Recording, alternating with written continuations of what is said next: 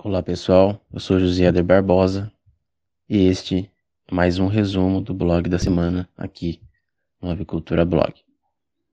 O tema dessa semana é a resistência antimicrobiana na saúde animal e humana.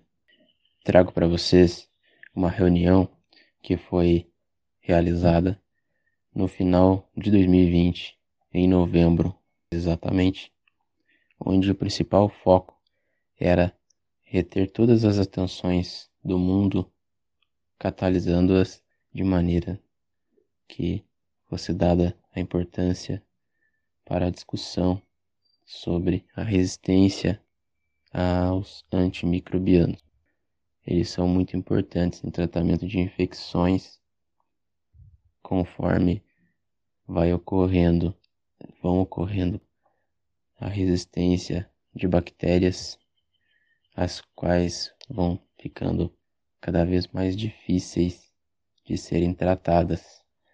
Um dos principais problemas que ocorre com essa resistência é porque você acaba utilizando muito mais recursos para o tratamento de uma infecção que há um tempo atrás ela era tratada muito mais facilmente.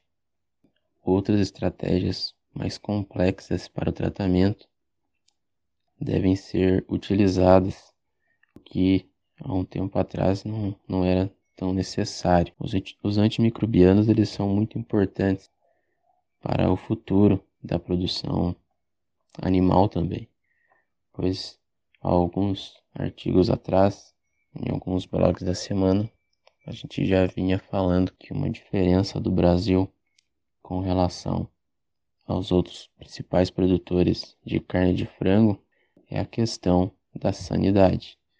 E os antimicrobianos têm uma parcela nessa contribuição bastante considerável. Então, devemos saber utilizar esses recursos que muitas vezes estão sob gestão de médicos veterinários. Então, você que é médico veterinário, utilize desse recurso tão importante para a produção animal, para a saúde animal e a saúde humana. Saiba utilizar as estratégias corretas para que ao longo do tempo esse recurso possa continuar sendo utilizado e que será tão importante para o futuro.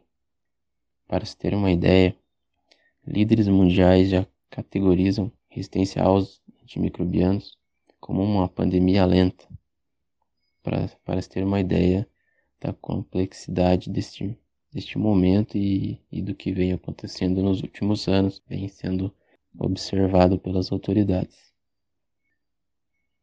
Em 2020, reuniram-se grandes autoridades mundiais, como líderes da OMS, Organização Mundial de Saúde, a OIE, Organização Mundial de Saúde Animal, e a FAO, que é a Organização das Nações Unidas para Alimentação e Agricultura, além de entidades do mundo todo, líderes, ministros, representantes do setor privado. O grupo foi criado e denominado como One Health Global Leaders Group Antimicrobial Resistance, ou IMIER, e na sigla em inglês. Esse grupo ele visa catalisar todas as atenções do mundo para o combate à resistência antimicrobiana. Eu sou José Eder Barbosa e este foi mais um resumo do blog da semana aqui no Avicultura Blog.